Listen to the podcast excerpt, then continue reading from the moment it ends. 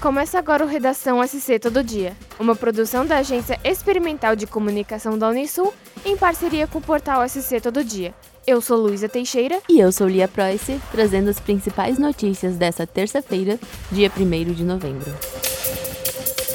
A Prefeitura de Treviso publicou o edital para o novo concurso público serão ofertadas aproximadamente 100 vagas para cargos de níveis fundamental, médio, técnico e superior. Há também vagas para cadastro de reserva. O período de inscrição vai até o dia 25 de novembro, por meio do site da Fundação Unisul. O concurso público será realizado no dia 11 de dezembro pela Fundação Universidade do Sul de Santa Catarina. Já a aplicação das provas de aptidão física será em 15 de janeiro de 2023. A organizadora disponibilizou uma central de atendimento para tirar dúvidas a respeito do concurso pelo telefone WhatsApp 48 3621 3777, em horário de atendimento da 1h30 às 5h30 da tarde, em dias úteis, ou pelo e-mail concursos@fundacalunisul.com.br. A partir desta terça-feira, dia 1 o município de Itajaí inicia uma grande mobilização de combate à dengue em diversos locais da cidade.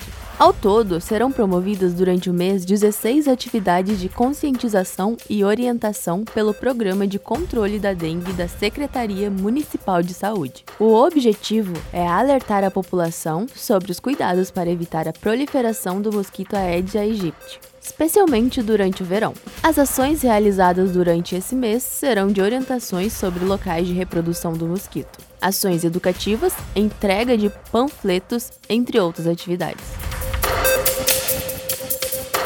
Os bloqueios em rodovias estaduais e federais de Santa Catarina, que ocorrem desde a noite de domingo, ainda não afetaram o abastecimento de supermercados.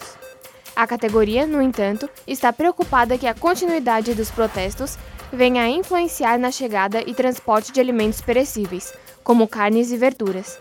De acordo com o diretor regional da Associação Catarinense de Supermercados, Ricardo Altoff, os bloqueios ainda não causaram nenhuma instabilidade aos empreendimentos do setor, em função dos estoques mantidos pelas lojas. Não houve até agora nenhum risco de causar desabastecimento. O pedido do empresário é que as pessoas não façam estoques e comprem apenas o necessário durante essa semana. O superabastecimento de produtos, segundo Ricardo, é o que pode acabar deixando as prateleiras vazias e, consequentemente, afetando os preços.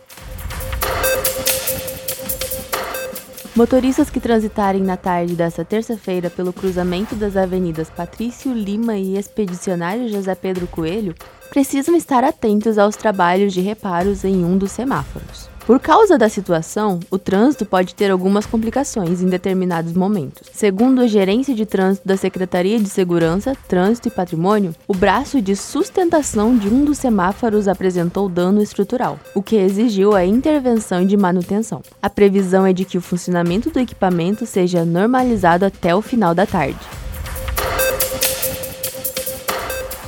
Em 2019, a Noruega, maior financiador do Fundo Amazônia, congelou seus repasses ao Brasil, por causa de discordâncias com o governo brasileiro de Jair Bolsonaro sobre a gestão de recursos e o aumento do desmatamento. O fundo tem como objetivo investir em monitoramento, preservação do meio ambiente e combate ao desmatamento. Com a vitória de Lula, a Noruega irá retomar o envio de recursos para o Fundo Amazônia e volta a apoiar o governo brasileiro no combate ao desmatamento. O ministro do Meio Ambiente da Noruega, Bart Eide, afirmou que Lula defendeu a proteção da Amazônia e de seu povo durante toda a sua campanha, bem como no seu discurso após o anúncio da vitória. Também afirma que o país está ansioso para revitalizar a parceria climática e florestal com o Brasil. De acordo com o ministro, existe a quantia de 2 bilhões e meio de reais disponíveis para o fundo. Alexandre de Moraes, ministro do Supremo Tribunal Federal, determinou nesta segunda-feira, dia 31, que a Polícia Rodoviária Federal e as polícias militares dos estados deverão cumprir a decisão para o desbloqueio total das rodovias federais, que registraram paralisações de caminhoneiros garantindo a trafegabilidade de veículos pelas estradas. O movimento de bloqueio nas BRs por parte dos caminhoneiros e outros apoiadores de Jair Bolsonaro iniciou neste domingo, após o anúncio da vitória de Luiz Inácio Lula da Silva para a presidência da República. E segundo o ministro, vem acarretando efeito desproporcional e intolerável sobre a sociedade, que depende do pleno funcionamento das cadeias de distribuição de produtos e serviços para manutenção dos aspectos básicos da vida social. O ministro também determinou multa de 100 mil reais por hora e eventual prisão do diretor da Polícia Rodoviária Federal, Silvinei Vasques, em caso de descumprimento da ordem. Para mais notícias, acesse o portal SC Todo Dia. Até o próximo episódio.